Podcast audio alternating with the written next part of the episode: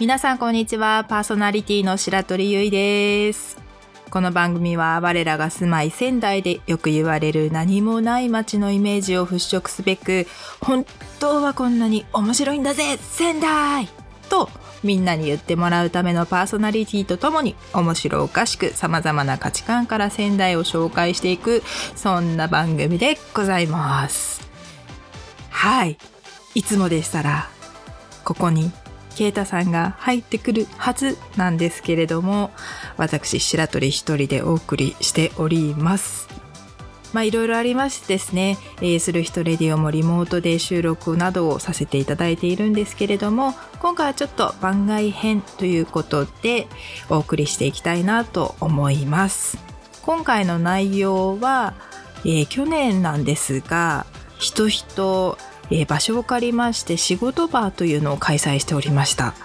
えいろんな方をゲストにお呼びしましてテーマに沿ってですねあのみんなで語って考えていこうというのがモットーの会だったんですけれどもそちらに明日の音という会社の信岡さん東京からわざわざいらしていただいたことがございます。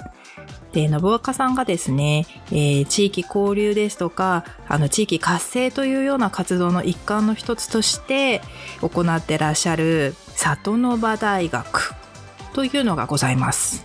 で、こちら、あの、今も絶賛生徒さんを募集されていらっしゃるんですけれども、えー広報を担当されていらっしゃる山崎さんに、以前からちょっとお話をいただいておりまして、えーもっとですねいろんな方に紹介したいんだ明日の音のこともあとは里の場大学のことも知ってもらいたいんだっていうことでいろいろお話をいただいていたんですけれどもだったらあの私たちの「する人レディオ」でもお送りしてみてはいかがですかということからこちらの今回の企画が始まりました。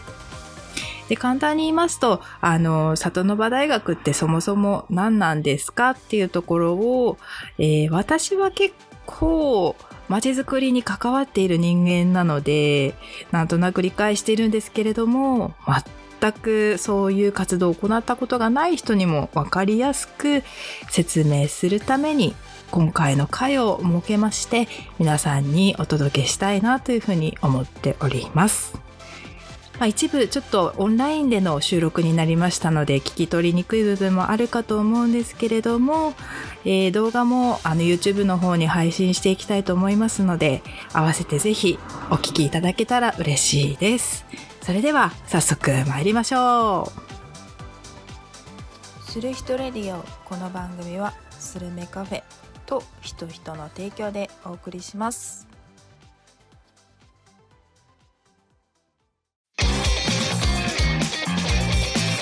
する人ラジオ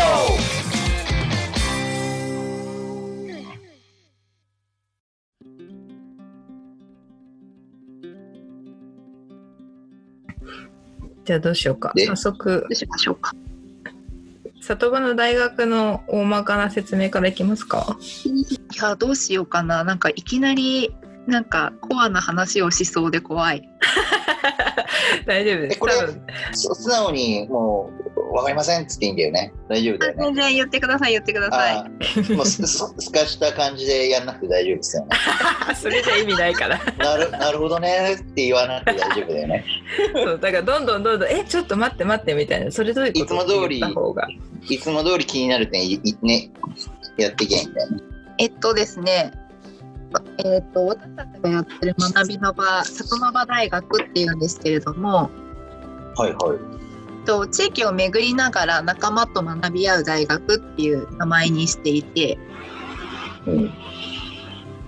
と 特徴としては今はちょっとまだあの市民大学として作っていて3ヶ月コースと6ヶ月コースしかできてないのでまだ地域を巡るってことはできてないんですけどあのこれから先2025年に向けて2年生の社会人大学院を目指してます。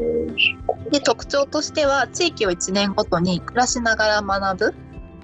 なんかこうたまに地域に訪れてなんかスポットで地域と関わるとかじゃなくてもうちゃんと1年間地域で過ごす暮らすことでその暮らしから学んでもらうっていうところと、あと実際に地域でプロジェクトを作って実践して学ぶ。なんかこほう。既存の大学ってもう本当に机の上の勉強しかしてないと思うんですけどなかなかフィールドワークやってるところも少ないと思うんですけどやっぱりなんかこう学びって実際に使ってみて初めて生きるものだと思っていてそれこそ社会人になった時になんかああの時学んだことってこういうことだったのかもなって思う瞬間があると思うんですけどそれってやっぱり実践してるからこそそれがこう学びとしてつながる。うん。けどその実践がないとなんか学びってあんまり実体験が持てないままなんか何のために数学勉強するんですか？みたいな。感じになってしまうのでなんかまずはその学んだことを実践してやってみてこう失敗しながら学んでいこうよっていうところをやってます。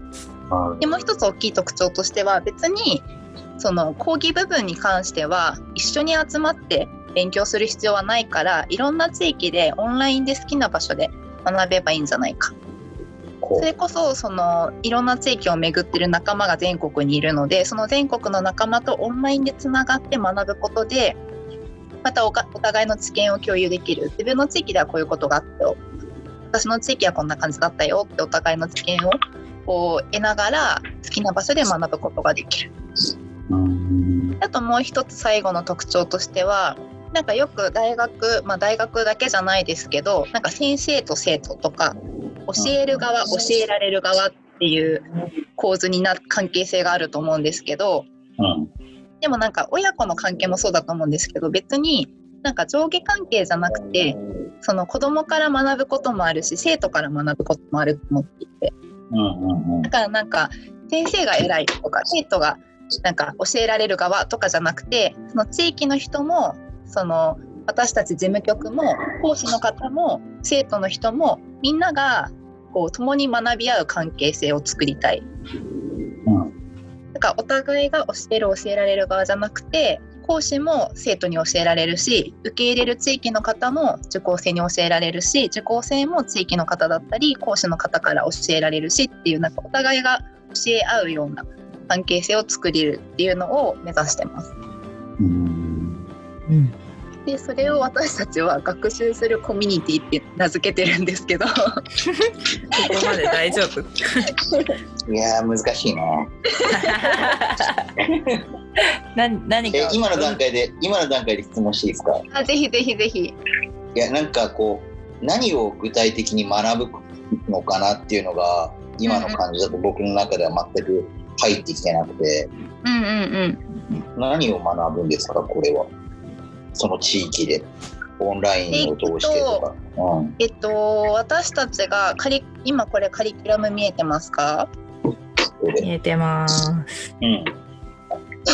なんか結構やっぱり何を学べるのかっていうのをすごく聞かれることが多いんですけどうんなんか具体的には、まあ、今数ヶ月と6ヶ月しあ6ヶ月回せてないのでまだ3ヶ月の、あのーあま、回してしかないんですけれども私たちが伝えていることとしてはなんかこう自分で考えて行動できる人たちをこうもっと増やしていきたい。ああいいですね。あのコロナ禍でオンライン化が進む中でこれからどうなっていくかわからないもう本当に正解が見えないこう、社会になっていく中でなんか今までは正解がある学びしかなかった。もう 1+1 は2っていうような学びだった。けど正解がわからなくなった途端にえどこに進めばいいかわからないっていう人がすごく多いと思うんですね。はいはいは私自身も本当その一人だったんですけどい。うん。なんかちゃんとその見えないあの正解の見えない社会を生きる上でやっぱりその答えのない問いを問い続けるってすごく大変だと思うんですよ。うんうんでもそれをあの一緒に学び合ってあの自分なりにこうなんじゃないかっていうこう推測だったりとか考えを身につけてそれを実践していくみたいなことを里の場で学んでもらってこうこれからの社会を生きる上でのこう考え方だったり動き方だったりを、まあ、3か月で身につけてほしいなっていうのは願いとしてあります。うんいや面白い。なるほどね。いや僕専門学校でも講師として働いてて、ああそうなんですね。そうなんですよ。うんだからすごくこの辺は分かるところがあって、うんうん。こっちから与えられることに教科書ベースであったりっていうのはすごく、うん慣れてるからいいんですけど実際に自分の意見であったりとか、うん考えなさいっていうのは非常に弱い世代だしすぐネットに頼ってうん自分の結局考えはないんですよ。いろいろ、えーと調べたものをまんま言ってくる。でそれは君にとって何なのって言ったら全く答えもないし感じていないから、そこははい。ずっと講師を、あーと今34年こっち地元宮城でやらせてもらってるんですけどそれはすごくあります。間違ってもいいから君の意見を聞かせてってっても出てこないん。です基本的には。だから考える力っていうのは非常に弱まってるしうん。イコールおななんて言うんだろうな面白くない。なんか接してても、うんもうなんかはったりでもいいからなんかこう漠然とした夢であったりとか、うんこうしたいっていうある程度のものがないのが、うん。なんかまあ僕もちょっとおじさん臭いんですけどもうもう39なんですけど なんかこう面白くないなっていう、うん。なんかこう情報はすごく取りやすい時代になってるけれどもその反面、うん、それが人をつまらなくしてるっていう部分もなんかこういう講師業っていうのを通してすごく感じてる部分もあってなるほど。あーだからこうキャンドルのお仕事もさっき白鳥さんから紹介していただやらせていただいててはい。なんだろうなやっぱある程度クリエイティブな仕事じゃないですか答えもないし自分から生み出すことだからはい。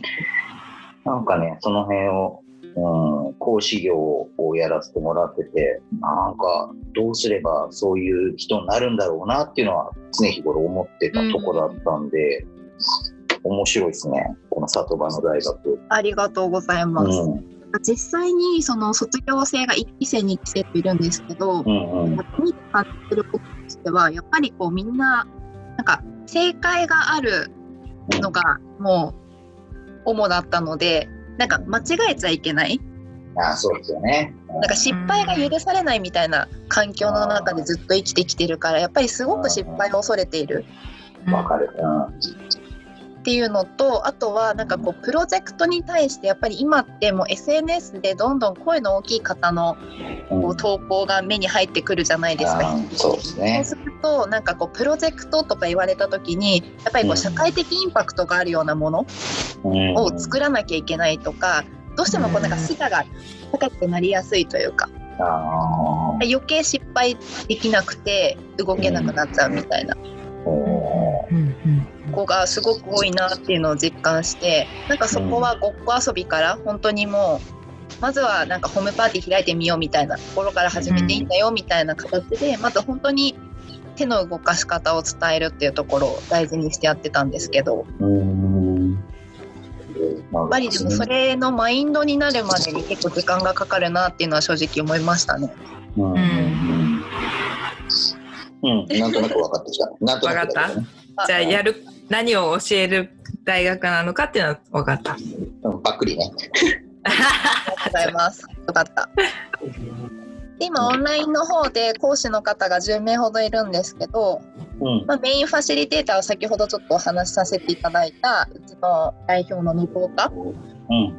がメインファシリテーターであのやっていて、まあ、それ以外ですと、まあファシリ例えばテーターって分かる？ケイタさん。いやーちょっとわかんない。ターミネーター的な感じ？違担任の先生みたいな感じ？のイメージを持っていただければうんもう一回もう一回。た担任の先生みたいなイメージを持っていただけたらターミの先生って分かりやすい。なるほど。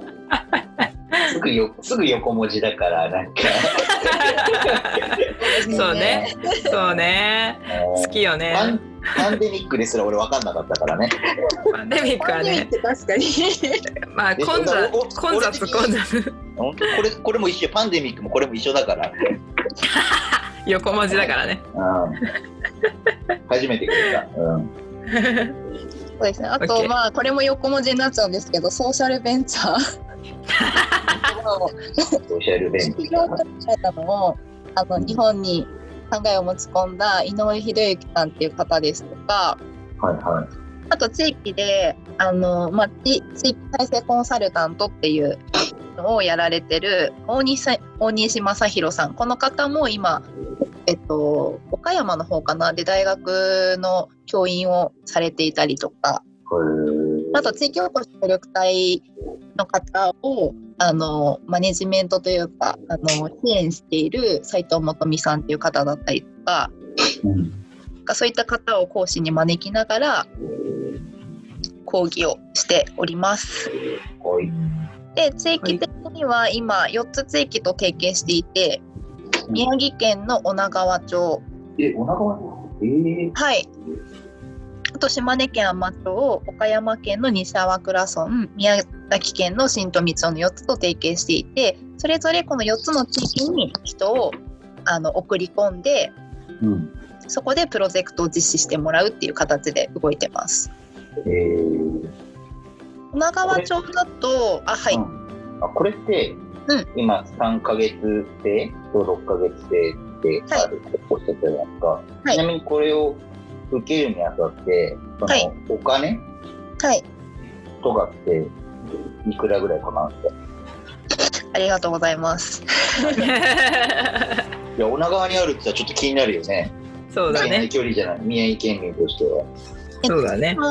まあ、コースが2つあってその地域留学コースっていうのが先ほどの4つの地域に実際に行くコース、でもう一つが、まあ、地域おこし協力隊向けになるんですけど地域で活動してる、もうすでに実践するフィールドがある方に向けてはオンラインの講義のみ学んでもらうっていう2つのコースを用意していてそれぞれこれですね3ヶ月、えっと、地域留学コースですと15万うんうんで6ヶ月だと42万はいはいはいマイフィールドコースも6ヶ月42万やってます。それともこれが安いんだか高いんだかっていうのは僕は分からない まあ価値観だからそこは。そうですね。まあでも大学でね、あの、1年間100万、120万あると思ったら、うんうんまあそう変わらないかなとは。でも過ごし方としては、うん。まあ、月曜日はメンタリング、あの、実際に、また横文字。いや、なんで横文字ばっかから、メンタルいいんですか？あの、よ、えっと、例えば学生がなんか、これをやりたいけど動き方がわからないだったりとか、なんかどう進んでいいかわからないみたいなことを個人面談だよ、個人面談。個人面ああ、個人面談って書きゃいいのにね。で横文字に頼っちゃう。いやいや、横文字のかっこいいですもんね。わかります？いや、なんか、お、おはい女川とかさ、あれ、うん。シとして行ったことある？女川。あるある。あるよ。女川とかもうね、まあ、仙台市に比べてやっぱ地方じゃん。田舎の方じゃん。めっちゃこんな横ね文字さ、聞いたって絶対わかんないよね。あっちのおじちゃんおばちゃんとかね。はあっつって。メンタリング？ンタリングってなんだべっつって。サッカーか？っつって、センタリング系？っつって。メンタリングってなんだなんだよ。新しい昆布の名前系とか言われちゃう。そうそうそう。なんか、カッコでもいいからあると、僕らこう平民には分かりやすいかもしれない。うん。なんかちょっと興味持って、パッとこの資料を見たときに、なんかカタカナばっかりだと、あれ？みたいな。でもやってることはね、そのその地域で学ぶとか、結構こうアナログというかさ地元うんを通してっていうとこうその横文字うんぬんじゃないじゃないですか。はいはいはい。なんかそこがちょっとはなんか離れすぎてる一部の人にしかこうわからないこうなん暗号に思えるというか。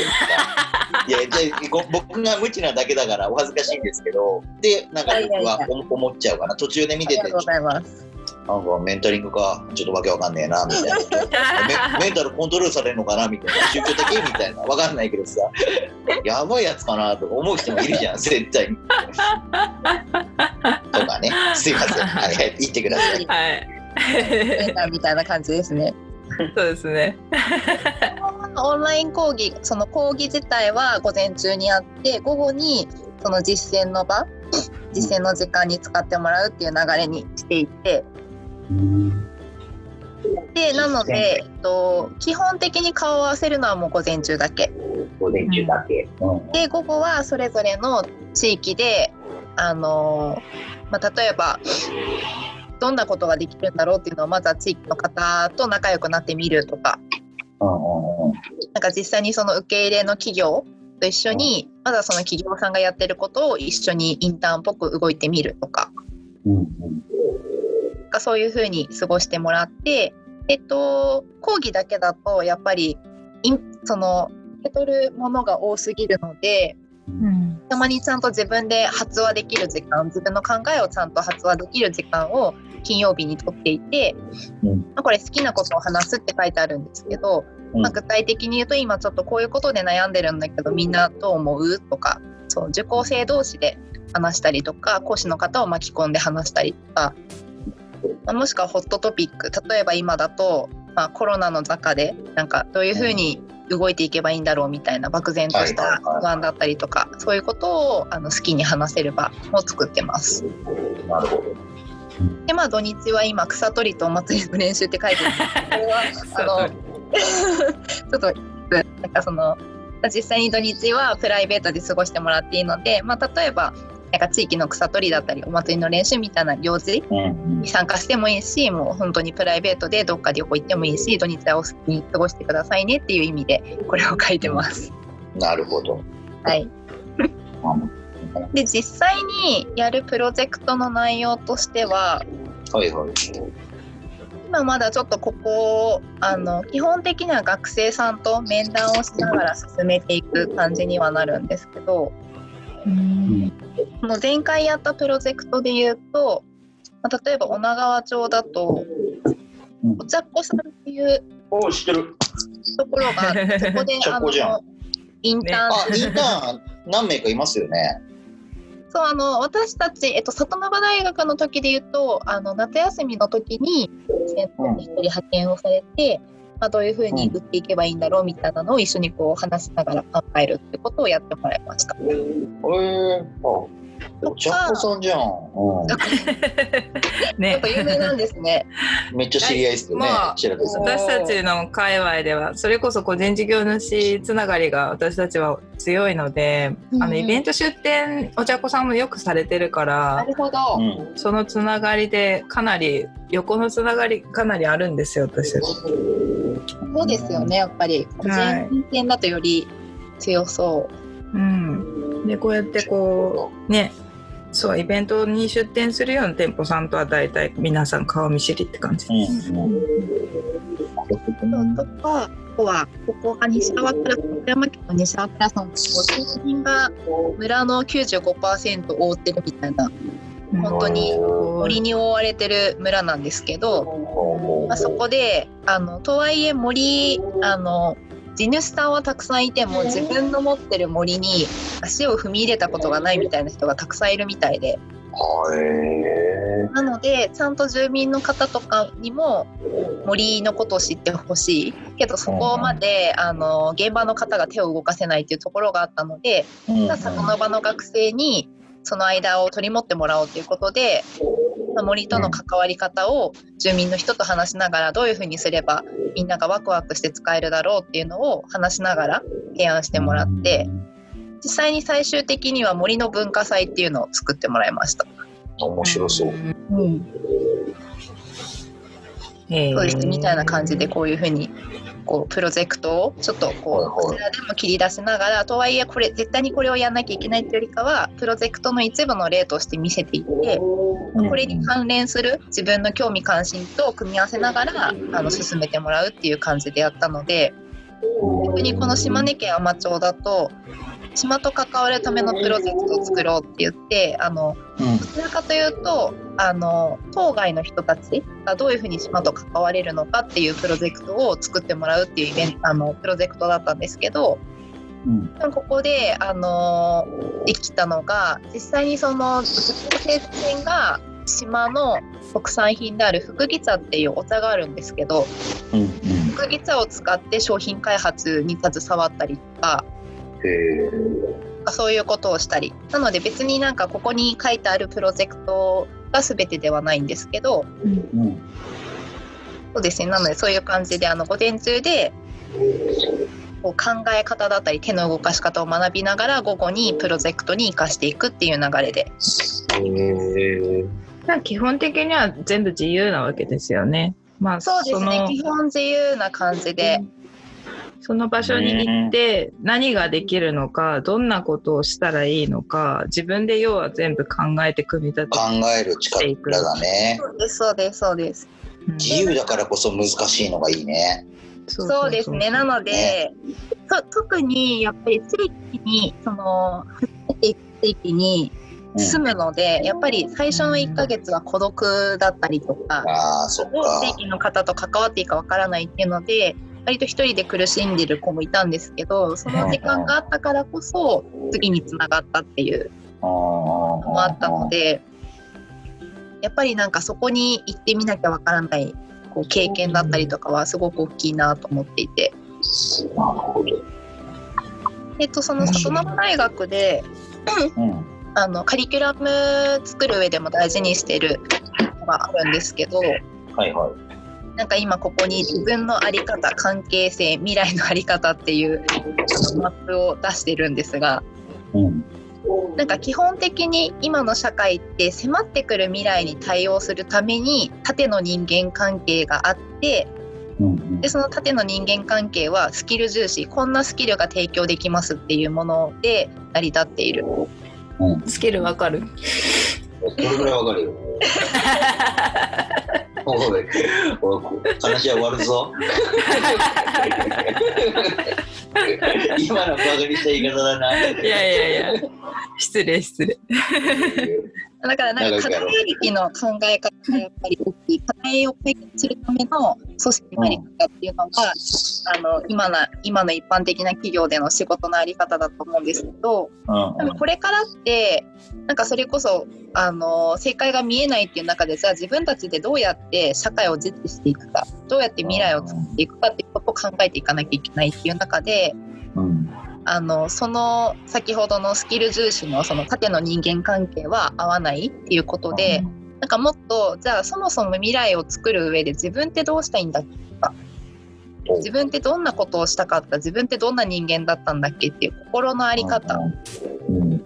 をちゃんと大事にしていてその上で横の関係性じゃああなたと一緒に何ができるだろうみたいなあなたと私で共に何が作れるだろうみたいな関係性で未来を想像していくっていうあのチーム作りを里の場では大事にしています。なるほどね。で実際にそれをやる上で、まあ、とはいえ大学なので評価基準があるんですけどどういう評価になるんですか。そうただその評価基準っていうのがいわゆるなんか5段階評価とかうん。ABC とかなんかその私たちがつけるのではなくてあの学生自身が自分たちで自分を評価する。ああ、自分で。でその評価軸だけを作ってあげるんですけど、うんうん。まあ、どちらかというと評価じゃなくて成長軸の用意をしていてうん。なんかあの5つのリーダーシップっていうあの考え方を採用してるんですけど、はいまあ、成長のひか仕方って人それぞれで別にみんながみんなあの創業なんか企業型のモチベーションじゃない企業型の人たちばっかりじゃないみんながみんはいな会社作ってやるぞとかなんかすごい社会に貢献してやるぞみたいな方ばっかりじゃない。う。うんん一方でなんか誰かの困ってることを解決したいっていう欲求の人もいればもうめっちゃ研究職でもうガツガツ研究したいって人もいればなんかこうプロゼあのプロダクト何かものづくりにすごくこう職人気質で励みたいっていう方もいればうんそれぞれなんかいろんなあの人がいると思うんですけどそれをちょっと5つの型に落とし込んで、まあ、ビジョン型スキル型編集型研究型奉仕型っていう5つにあのはめ込んだんですけどはい。それぞれこうじゃあ自分はどの型にはまりたいというかどこを目指したいっていうのを先に決めてうん。でその上でじゃあそれを作るためにじゃあどんな項目どんな評価が必要なんだろうなんか自分の弱さをこう表明できる力が必要なのか、なんかビジョン型だったら自分が思い描いてる夢だったりとかを語る力が必要だったりはいはいろいろあると思うんですけどその項目をちゃんとこう自分たちでどんな力が必要なんだろうって出してもらってい。うん。でそれぞれにじゃあ何ができたら S なんだろう何ができたら A なんだろうっていうのも学生に考えてもらって。うんうんうんうん。なるほどね。それでじゃあ今自分はこの SABC の中でじゃあ B にいるとしたら B のままでいいのか、A に持っていきたいのか S に持っていきたいのかううんんじゃあ A に持っていきたいんだったらこことか頑張った方がいいのかもねっていうのを話したりうん。ああ、なるほどね。はい。なんかそうすることでなんかただ闇雲になんか正解が見えないって言われるとやっぱりこう先の見えない道を進むのって難しいと思うんですけど、うんちょっとでもなんか山の登り方が分かるだけでもじゃあ、うんうん。靴新調しなきゃなとかもうちょっと防寒具用意しなきゃなとか分かると思うんですよ。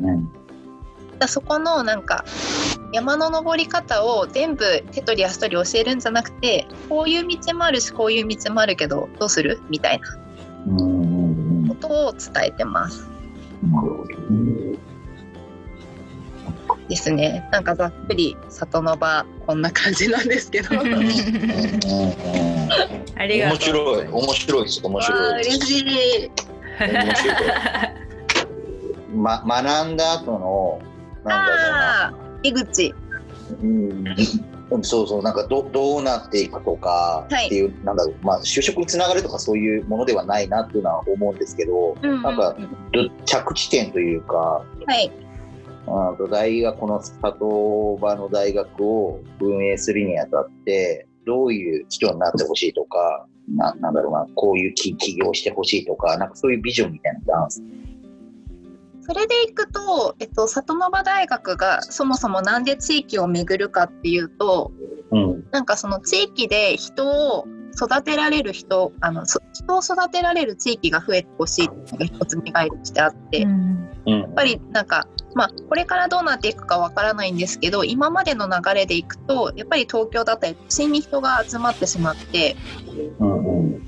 で地域で人を育てようとしてもじゃあなんかこうこの界隈で有名なこの人を呼んでこようみたいなこう外部の講師に頼ったりとかしてうん。人をそあの育てたりとか、まあ、それこそもう本当にその現場のキャパシティが現場がなかなか人が足りなくてなんかそもそも人をあの人材育成にこう人を避けなかったりとかなんかそういう状況があると思うんですけどなんか里の場のシステムその里の場っていうものを通して自分たちで人を育てられる人を増やしたいっていうのがまず一つ願いとしてあります。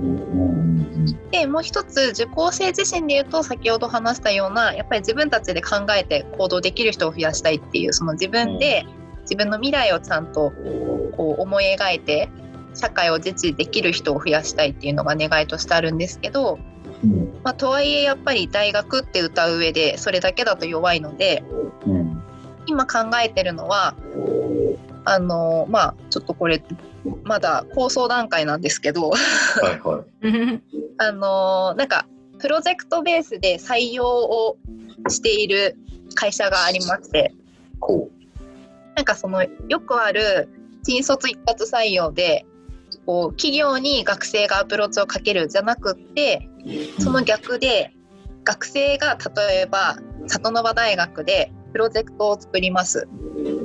でそのプロジェクトを見てあこのプロジェクト面白そうだからうちで働きたいみたいな。はいはいはいはい。そういう採用の形が作れると面白いよねっていう話をしてうん。それ面白い。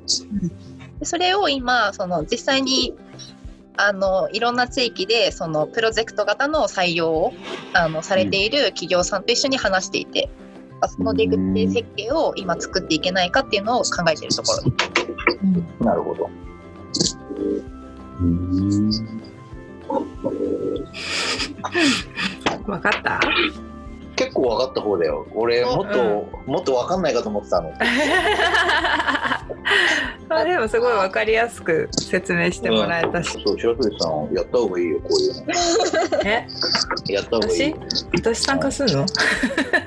私多分ね全部乗っ取っちゃうからやめた方がいい。今あの2期を経て感じているのが2期は結構社会人の方が多くて参加してくださった方が。へえ。で、えっと、うん40代の方とかもいらっしゃったんですね。へえでその中でその方がもう10年会社を経営されてたんですけどこすごいなんかその経営する中でこう彼の中でなんか変容の期間だったみたいで自分が本当にこれからまたこの10年どうしていこうみたいなうん。こうちょっとこう立ち返るタイミングだったっていうのもあってなんかそのタイミングに里の場を受講できたことでなんかこう自分自身の今までの10年間をあの見つめ直したりとか捉え直すことができた。その自分の視点だけじゃなくて違う視点で捉え直すことができた。っうん。ていうのはすごい大きかったみたいで割となんかその社会人の方でもなんかずっと同じ目標に向かって進むっていうよりかは、なんかちょこちょここう目標だっていうのがこう目的が変わっていくと思うんですけどその変わるタイミングの時で里の場はすごく有効なんじゃないかなっていうのはその方を見てて思いましたね。うんこれちなみに、はい。あの、えっ、と、なんだろう、入学するにあたって、なんか面接とか、なんかそういうのはあるんですか？そうですね最初に面談をさせてもらってうん。でその面談する上でなんか資料を作成してもらうんですけど自己紹介シートみたいなの。うん。でそれを読んで面談をさせてもらってうん。で地域留学コースの場合は例えばその方がじゃあ女川行きたいですっていう方だったら女川の方と今度面談をしてもらってうん。で地域をマッチングさせるっていう感じですね。うんなんかこう、ちょっとうちとは違うなみたいな、そういうなんかラインじゃないけど、そういうのあるんですか？ちょっと行かせらんないなじゃないけど、誰でも彼でもだとなんかこうね、そのお預けする地域じゃないけど、うんうんなんか少しトラブりそうだなとか、多少なりとも人対人だからあるじゃないですか。うんそういうなんか線引きみたいなの面談の中であるんですか？なんか。そうですね基本的にはあのー事務局がやる面談としてはうん。あの先にこの人はどこの地域だといいんだろうかっていうのを考えながら面談をしてうんうん。で一応その方の希望の地域を聞いて面談をしてもらうんですけどでもこちらからもあなたのそういう状況だったらここの地域が相性いいんじゃないかっていうのもご提案をさせてもらってうんその上で地域の方と面談をしてもらってます。うんで地域の面談の方は地域の方に委ねてるのでそれぞれの地域でもしかしたらそのこうあるのかもしれないです。そうんうんなるほど。おーわかりました。ただ今のところはまだそんなにこう広く知れ渡ってないので里の場自体が。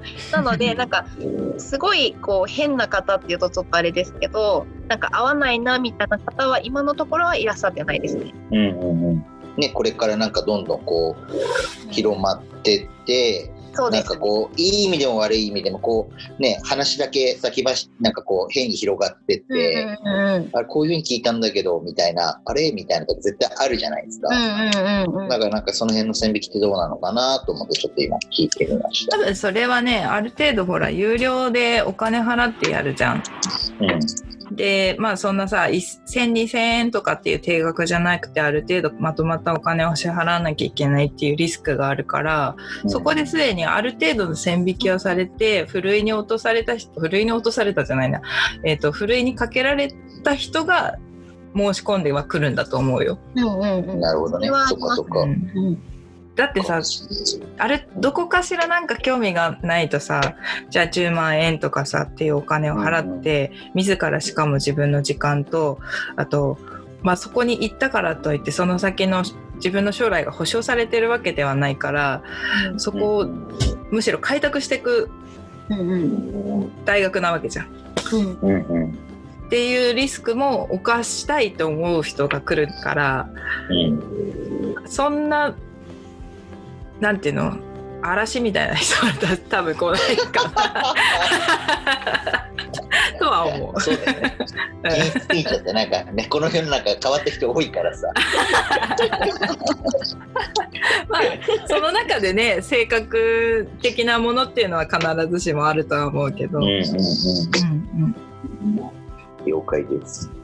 でもそこで言うと地域で行くとその地域の事務局あの受講生のサポートをする立場の方とその方を受け入れる企業の方は別で設けるようにしていて、ここが一緒になってしまった時があったんですけど、やっぱり一緒になってしまった時って、その企業の方とコミュニケーションがうまくいかない時に相談できる場所がなくなったので。だから企業の人となんかコミュニケーションがうまくいかない時にその企業の外の人に話せる安心できる場所がないとやっぱり受講生自身もなんかこうモヤモヤして進んじゃうところがあったので、うんそこはもう完全に切り分けてやっていこうとはやしています。なるほど。うんうん。へえ。うん、面白いなぁ、でも。あとはなんかそのさっきお伝えした4つの地域女川町とか西粟倉村とかなんですけど、やっぱりそのなんか地域で活動してる大人たちがすごくかっこいい人が多い地域。なんですね。うんでなんか私もすごいそうだったんですけど学生時代とか、まあ、今社会人でもそうですけどいかに自分の周りになんかこうなりたいみたいな人が多いかで結構進み方というか生き方が変わるんじゃないかなとそういうなんかビル・ゲイツになりたいとかだとちょっとこう距離がありすぎてうん。はいはいはいはい。さすがにね。なんですけど例えばなんかそこの町でなんかすごい面白い活動をしてるなんかこんな人になりたいぐらいだったらいやちょっと届きそううんうんうん。なんかそういうなんかこう自分のマイ師匠じゃないですけどうんなんかそういう人を作れるのってやっぱり地域があのの方が関係性の中でマイ師匠を作りやすいんじゃないかっていうのも思ってますね。なるほど。舞師匠ね。うんうん、結構私自身もなんか里の場大学に関わるようになって最初はすごいモヤモヤしてたんですけどうんうんなるほど。なんかそんなに自分が学びを提供する側に興味がなくてうんうんうん。モヤモヤしてたんですけど最近はやっぱりいろんな人のなんか変化してる姿だったりとか自分自身もなんか里の場の学びを通してあの成長ってとちょっとおこがましいですけどなんかちょっと進んでいけてる自分もなんか違う視点を身につけられたりとか考え方が身についたりとかしているのを受けて、なんかあ最近はそのの防火その発起人その防火がやりたいことってこういうことなのかもしれないなっていう実感があるのでなんかそこはやっぱりやっていく上でなんか実践があるって実感を伴うことなんだなってすごい感じていて、なんかその実感ベースで、ね、そのこういうことができるよみたいなのを伝えるっていうのは一つ大きいなって今聞いてて思いました。ね、なんか白鳥さん、これあれだよね。なんか、まあ、女川だったら僕ら行ける範囲だからさ。なんかそうだこう、ね。なんかラジオなりさ、なんかでこう、ちょっと取材行きたいよね。あー来てほしい。ね、っていうで、この何も無知なおじさんが実際に 面白おかしくやれば、無知なおじさんが、あなるほどなってわかる、こう、ラジオであったりとか、まあ、映像でも YouTube でもいいけどさ、なんかやればさ、なんかより分かりやすいし、僕もまあ実際まだちょっと興味持っちゃったから、ちょっと取材行きたいね、これ。面白い。あでも、ね白鳥さんが OK 出してごめんとこれいけない。全然絡めてやれるよね。うん、全然できるよね。うん。面白そう単純になんか同じね宮城でこういうプロジェクトがあるっていうなら知ってほしいよね面白いマジで。どうですか。聞きたいこととか言いたいこと全部言えました。これ結構言えたよ。あとはちょっとさっき言ったけどちょっと現場を見てみたいよね。そっから多うん。分なんかよりこう質問であったりとかうんうん。あーなんかいろいろあこれってこうじゃないですか？みたいなななんか出てきそうな気はします。どうですか山崎さん？いやなんか最初に白鳥さんと話してた時になんかうまく話せるか自信がないっていう話をして 全然大丈夫です。意外と強かったなっていうそう大丈夫でした。そう単純になんかすごい面白がってくれてるのが嬉しい。単純に面白い単純に面白い え、白鳥さん面白いっすってんの？これね。なんかね。うんうんうんうん、面白そう。ありがとうございます。ありがとうございます。そんな感じで大丈夫でしょうか？ところどころ聞き取りづらくてごめんなさい。大丈夫です。さんともぜひリアルでお会いしたしたいなって思います。いや、僕もですよ。ね東京ですか？神奈川です。神奈川です。あ、神奈川。神奈川行きたいね、白鳥さん。みんなで一緒に行こう。コロナが終わったら飲み会だ。とりあえねず。、東京行きたいよね。東京行きたいよ。東京いっぱいいたい人いるもん。ねまあでもまずはなんかオンラインで飲み会でもぜひ。やりましょう。お願いします。ありがとうございました。ありがとうございますどうもありがとうございまます。た連絡します。はい。する人ラジオ。